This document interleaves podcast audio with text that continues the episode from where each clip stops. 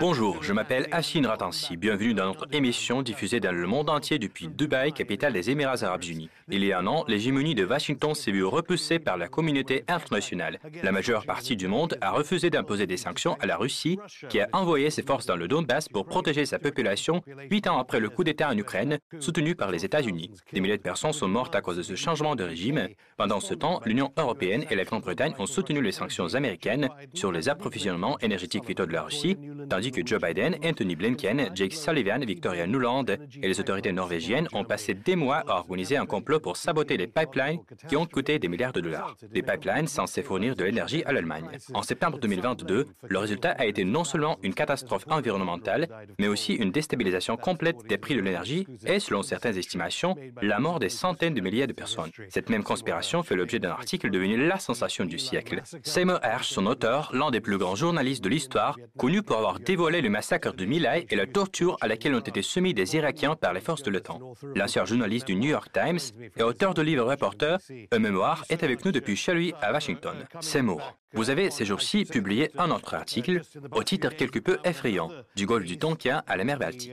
Dans cet article, en discutant des actions des autorités norvégiennes, vous semblez établir des parallèles ou juxtaposer les guerres qui ont coûté la vie à tant de personnes au Vietnam, au Cambodge et au Laos, à l'attaque menée à l'instigation de Biden contre Nord Stream 1 et 2, qui, selon certaines estimations, a entraîné des centaines de milliers de morts cet hiver à cause des températures glaciales.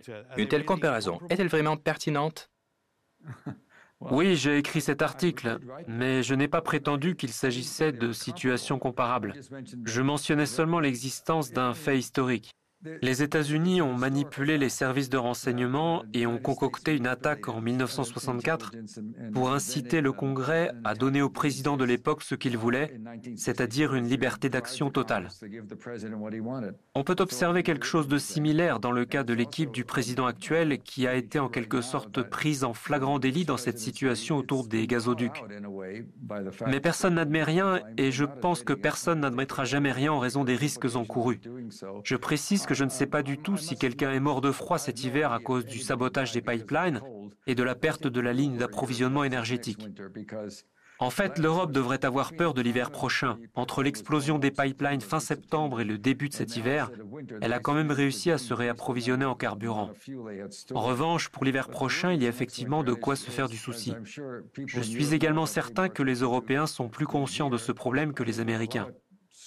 En Allemagne, on y voit des raisons de s'agiter. Il s'y passe beaucoup de choses. Il y a des discussions au Bundestag. On discute beaucoup autour de tout cela. J'ai été invité à toutes sortes de rencontres auxquelles je préfère ne pas participer. Et le problème a également été soulevé au Conseil de sécurité des Nations Unies, mais les médias américains, malheureusement, ne couvrent pas tout cela de manière appropriée. Parlons de cette réunion du Conseil de sécurité de l'ONU. Ray McGovern et Jeffrey Sachs, qui ont été invités comme intervenants, ont participé à notre émission. Quel commentaire feriez-vous, si vous ne les avez pas encore entendus, sur les propos de Rosemary DiCarlo, secrétaire générale adjointe du secrétaire général de l'ONU Antonio Guterres, selon laquelle l'ONU n'est pas en mesure d'enquêter sur l'incident du Nord Stream? Les enquêtes actuellement menées par les autorités suédoises, danoises et allemandes soulèvent quelques doutes. Ce qui s'est passé est donc, selon elle, une conséquence du conflit en Ukraine.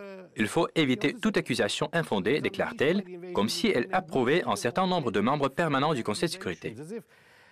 Il serait également intéressant de connaître votre avis sur des propos du représentant britannique relatifs au fait de discréditer un travail journalistique basé sur une source unique. Qu'en pensez-vous? Vous savez, je n'ai pas suivi l'affaire de très près. J'ai lu l'article aujourd'hui, enfin j'ai aussi entendu parler de la déclaration du diplomate britannique. Aux États-Unis, le pouvoir du président sur la communauté du renseignement est énorme. Il peut donner à ses représentants ce qu'on appelle des ordres. Il peut accorder au bureau du chef du renseignement national, qui est en fait le commandant en chef de tous les renseignements, y compris les renseignements militaires, un accès complet à toutes les sources, y compris les données de renseignement électronique.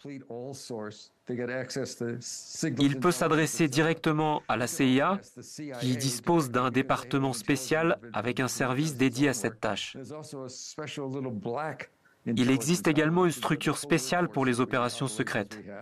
Il y a trois grandes organisations de renseignement qui ont un accès à tout, mais le président américain n'a pas donné le moindre ordre en ce sens et n'a demandé aucune vérification.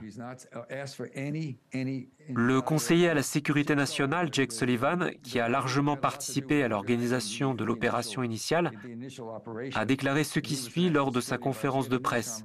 Nos alliés s'en occupent, faisant référence à l'enquête non américaine. En septembre et octobre, la Suède et le Danemark ont mené leurs propres enquêtes et sont arrivés à une conclusion étonnante. Il s'est bel et bien passé quelque chose sous l'eau, et ce quelque chose était une explosion. Nous évoquerons l'échec du renseignement russe sur lequel votre article jette aussi quelques lumières. Il y a aussi un autre aspect de cette situation. Même si les responsables américains arrivent à tout nier et mentir, comme c'était le cas lors de vos publications précédentes au sujet du Watergate, du massacre de Milai, etc., aujourd'hui, ce même New York Times signale qu'il y a des raisons valables pour mettre en doute l'histoire que vous avez racontée. Selon la Maison-Blanche, aucun des faits que vous avez révélés ne serait fiable. Le porte-parole du département d'État américain, Ned Price, a même déclaré Hersh travestit complètement les faits, comme cela a déjà été le cas dans des histoires qui ont fait beaucoup de bruit. Comment peut-on caractériser cette diffamation qui va de pair avec les réfutations des faits de ceux qu'ils sont autorisés à faire ou non, dans le cas où l'administration Biden a commis secrètement un acte de barbarie? Telles sont les règles, je l'accepte. Quand je travaillais sur les événements de Milai en 1969, j'avais toujours des personnes à qui m'adresser. Je parle du massacre qui s'était produit 18 mois plus tôt. J'en parlerai plus tard. De nombreux journalistes étaient au courant de ce qui s'était passé. Or, pour ceux qui étaient sur le terrain, il était dangereux de couvrir ces faits. Cela n'aurait pas plu aux Américains. Donc il y avait ceux qui hésitaient. Cependant, mes articles ont vu le jour et la plupart des Américains m'ont pris pour un menteur. J'ai donc déjà vécu cela, même si à l'époque il s'agissait d'un massacre évident. Votre article sur Nord Stream a paru bien plus vite que celui de Robert Scher sur la provocation au golfe du Tonkin au sud de Lyndon Johnson. De nos jours, le cours des événements évolue beaucoup plus rapidement. Pardon? Tout s'accélère aujourd'hui. C'est à cause de ces maudits moyens de communication où je n'y comprends presque rien. Parfois, si j'ai de la chance, j'arrive à faire bon ménage avec mon portable. Notre génération utilisait des téléphones fixes. La vie s'est tellement accélérée depuis. Tout est si rapide, si fulgurant, si immédiat. Depuis la parution de mon premier article sur les explosions de Nord Stream il y a un mois, pour être plus précis, il y a trois semaines, je reçois entre 350 et 400 courriels par jour.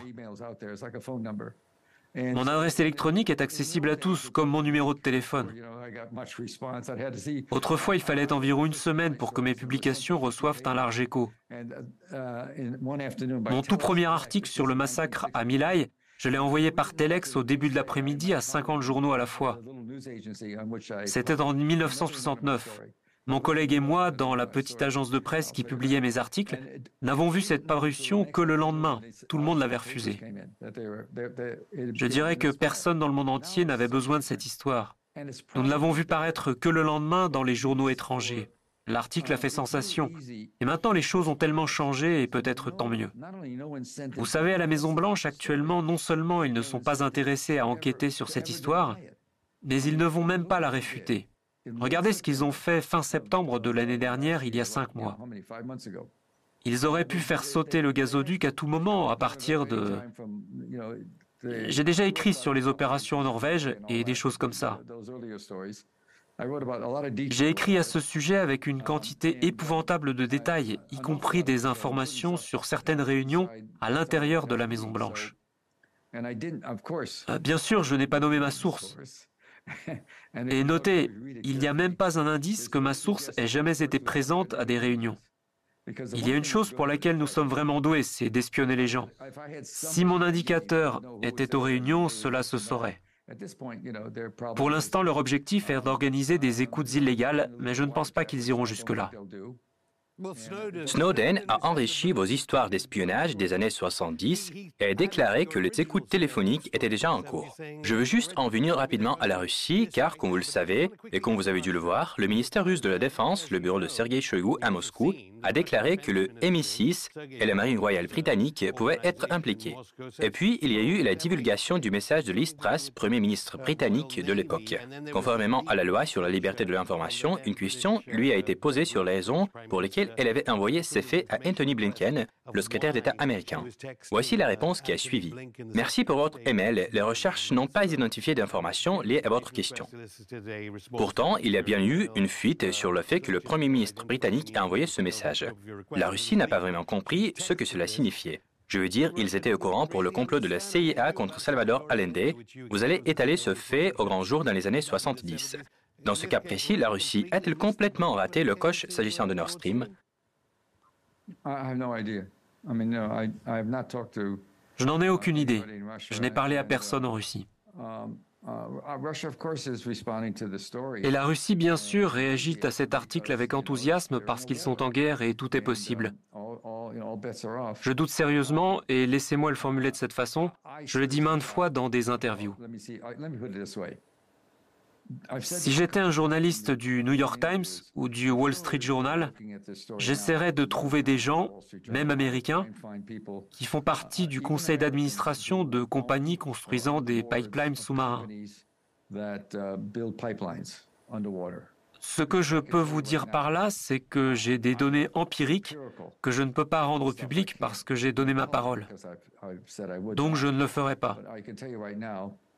Mais je peux vous dire maintenant que les gens venant du secteur des pipelines, des consultants d'entreprise qui ont travaillé sur les pipelines, et j'ai parlé à ces personnes, en fait, au moins une en particulier, il y a une chose sur laquelle ils sont absolument d'accord, c'est que ce n'est pas la Russie qui a fait ça, car ça aurait été totalement insensé. Um, Au moment où cela s'est produit, en septembre, le deuxième gazoduc, Nord Stream 2, était encore prêt à fonctionner. Uh, le premier pipeline avait été annoncé pendant l'administration de George W. Bush et Dick Cheney.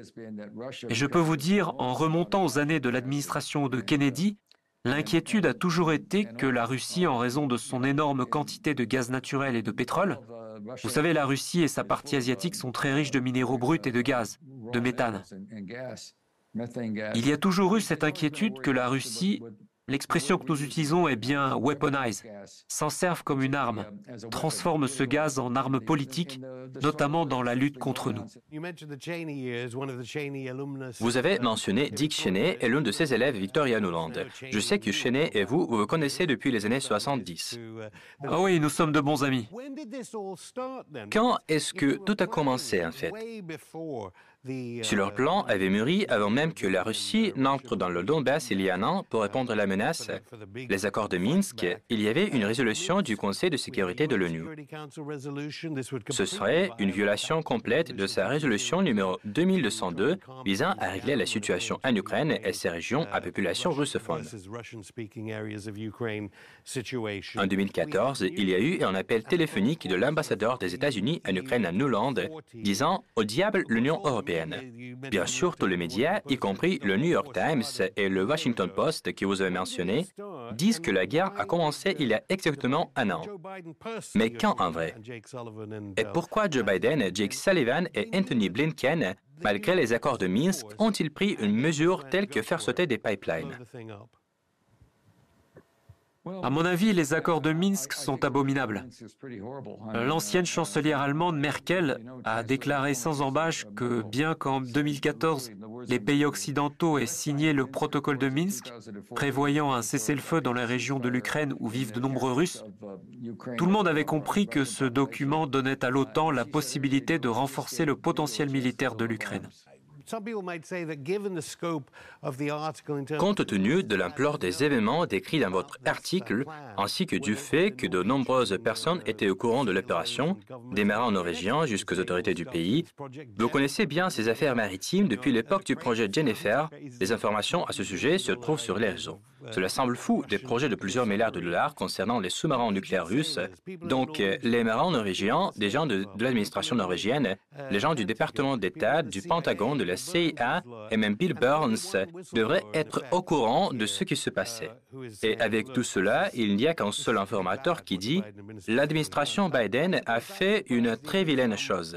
Je pense que cela a surpris certains représentants de ces structures qui vous respectent beaucoup, mais qui en même temps sont obligés de suivre leurs dirigeants, que ce soit le département d'État ou la CIA. Vous avez mentionné Edward Snowden, et voilà ce qui m'intéresse chez lui. À l'époque où il était à la CIA, j'ai lu ses mémoires qui sont fort intéressantes, parce que c'était vraiment un gamin passionné d'informatique et pas de sciences politiques. Donc il travaille là-bas et il découvre une chose. Il y a quelque chose que je sais sur l'Agence nationale de la sécurité. J'ai fait des reportages à Washington pour le New York Times et avant ça pour l'AP. J'ai couvert la guerre du Vietnam et ce qui se produisait à Washington et au Pentagone. Et donc j'ai connu des gens qui travaillaient dans le monde de la guerre électronique. Et s'il y a une chose que j'ai comprise, c'est que si vous êtes dans le monde des transmissions, vous ne pouvez pas mettre sur écoute un Américain sans mandat. Ce que Snowden a découvert, ce qu'il a appris en tant que consultant, c'est qu'ils avaient changé la loi et que tout le monde le savait. Ils ont fait en sorte de pouvoir tout écouter désormais. Si vous écoutiez quelqu'un que vous soupçonniez être un agent d'Al-Qaïda et qui était en conversation avec un Américain, vous n'aviez pas à hésiter, enregistrez, faites une copie. Alors Snowden, qui n'était pas une personne politisée, plutôt un technicien, en a été écœuré. Et à cette époque, il y avait peut-être 25 000 personnes travaillant pour la NSA. Je sais que c'est plus que ça, mais 10% savaient que les règles avaient changé. Il y a une règle très importante. Cette règle, c'est qu'il ne faut jamais espionner les Américains, c'est contraire à la Constitution. Et parmi ces milliers de personnes, une seule a dénoncé cette violation directe d'un article des plus sensibles de la Constitution américaine, le droit d'expression, le droit de ne pas faire l'objet d'une surveillance sans décision de justice. Et donc les gens me disent parfois, eh bien vous êtes complotiste. Et pourtant, Snowden était un sur quoi? Sur 10, 15, voire 25 000 Le seul à s'être exprimé. Il y a donc dans cette communauté quelque chose de bizarre. En s'exprimant, Snowden a fait preuve d'un courage incroyable. Il en paie un prix élevé. Il est en train de perdre... Euh, je pense que pour des raisons de sécurité, il ne pourra jamais retourner aux États-Unis. L'essentiel est l'idée même qu'il y ait quelque chose de complotiste dans le travail d'un journaliste. On rencontre toutes sortes de gens au sein du gouvernement américain. De nombreux membres des milieux du renseignement et de l'armée tiennent la Constitution en haute estime. Lorsqu'ils entrent en fonction, ils prêtent serment à la Constitution, pas au président. Au fil des années, j'ai rencontré beaucoup de ces personnes. Et certaines d'entre elles sont parvenues jusqu'aux quatre étoiles. Certaines personnes à qui j'ai parlé étaient au sommet de la chaîne. Elles m'ont parlé en privé de choses qu'elles ne pouvaient pas rendre publiques, parce que pour elles la Constitution était d'une importance considérable. Je connais de telles personnes, et je veux vous dire tout de suite que je les protégerai toujours. Pourquoi devrais-je agir autrement? Ce qui s'est passé en Norvège, c'est la raison pour laquelle j'ai publié un article sur Substack où j'évoque Lyndon Johnson. Tout le monde connaît le prétexte utilisé par Johnson pour étendre la guerre et obtenir l'engagement du Congrès, lui permettant de faire ce qu'il voulait dans la guerre. Ce sont les mêmes que celles que George Bush a obtenues après le 11 septembre et qui l'ont conduit en Irak. Il pouvait faire ce qu'il voulait. Johnson a obtenu du Congrès le projet de loi complet dans un discours appelé Résolution du Golfe du Tonkin, où il a menti sur ce qui s'était passé pendant la guerre. Une attaque de la part des Nord-Vietnamiens. McNamara et lui ont collaboré à falsifier les informations des renseignements après le 11 septembre. Ce n'est pas nouveau, c'est connu, mais je pensais à cela dans le contexte où Johnson a menti sur quelque chose qui nous a conduit vers la guerre. Celle qui a emporté la vie de 50 000 Américains et, écoutez bien, entre 1 et 3 millions de Vietnamiens. Nous n'avons pas de chiffre exact. C'est ainsi, je suppose, que nous traitons ces gens d'une autre race, entre 1 et 3 millions. Et donc ici, nous avons un président qui ment sur... Euh, qui ne dit pas la vérité sur quelque chose qui s'est produit avec son autorisation. Et qu'est-ce qui va se passer maintenant C'est que l'Allemagne, je pense qu'à la fin du mois de septembre de l'année dernière, il était déjà clair que la capacité de l'Ukraine à remporter la guerre ou tenir tête aux Russes était minime, quoi que nous en pensions. Elle en sera d'autant moindre, quoi qu'on puisse lire dans les quotidiens. La situation de l'Ukraine évolue d'une manière peu prometteuse. Donc Biden dit à l'Europe occidentale et aux Allemands, en particulier aux Allemands, Eh bien, nous sommes très inquiets si vous décidez de ne pas nous soutenir jusqu'au bout parce que vous achetez du pétrole à la Russie. Et l'Allemagne a répondu que les Russes contrôlaient le gazoduc. Biden avait peur que les Allemands laissent tomber les sanctions et reprennent le commerce du gaz avec la Russie. Donc ce qu'il a fait, c'est qu'il a dit à l'Europe et à l'Occident, eh bien on va vous laisser sans chauffage. Il ne fait pas froid cette année, mais je vous le dis tout de suite, le vrai souci, c'est l'hiver prochain.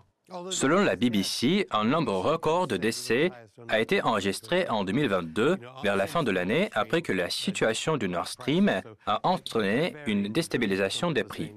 Les niveaux varient et certains disent qu'il est interdit de divulguer cette information. Mais laissons un peu de côté l'idée déprimante que parmi les milliers d'employés de vos services de renseignement américains, il n'y a qu'une poignée de gens prêts à défendre la Constitution. En fait, dans un sens, vous louez Joe Biden et Jake Sullivan. Après tout, tout le monde autour de Biden parle du fait qu'il a perdu la tête, etc. Vous sous-entendez que face à la catastrophe de Nord Stream, ce n'est pas un hasard s'ils n'ont pas caché leur joie. Peut-être cela les aidera d'une manière ou d'une autre lors d'éventuels procès de justice. Le fait même qu'ils aient laissé faire sauter Nord Stream sans dire un mot. Comment voyez-vous cela? Quoi? Si on veut... Selon vous, les gens ont été alarmés par leurs propos dans les médias. Regardez donc, Nord Stream a été détruit. D'un autre côté, pour une raison quelconque, veulent-ils eux-mêmes que nous sachions qu'ils ont entrepris une certaine action?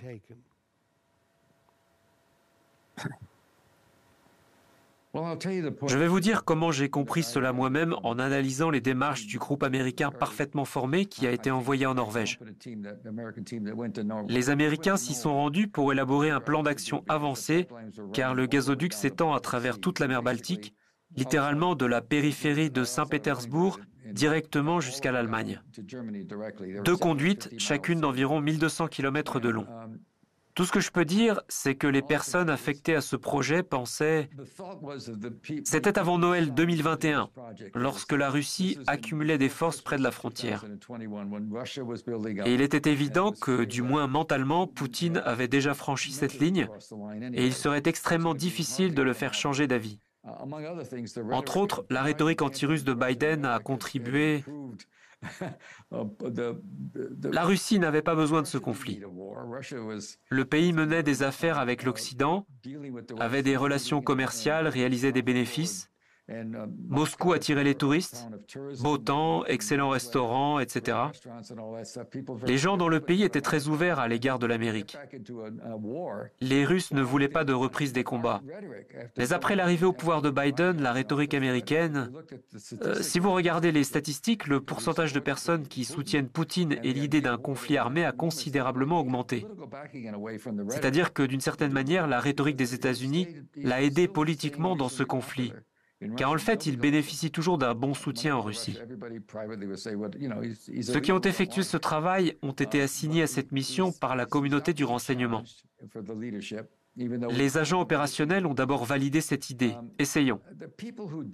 C'était avant les combats. La Russie a fait des déclarations, c'était encore fin 2021. Voyons si nous avons la possibilité de le faire.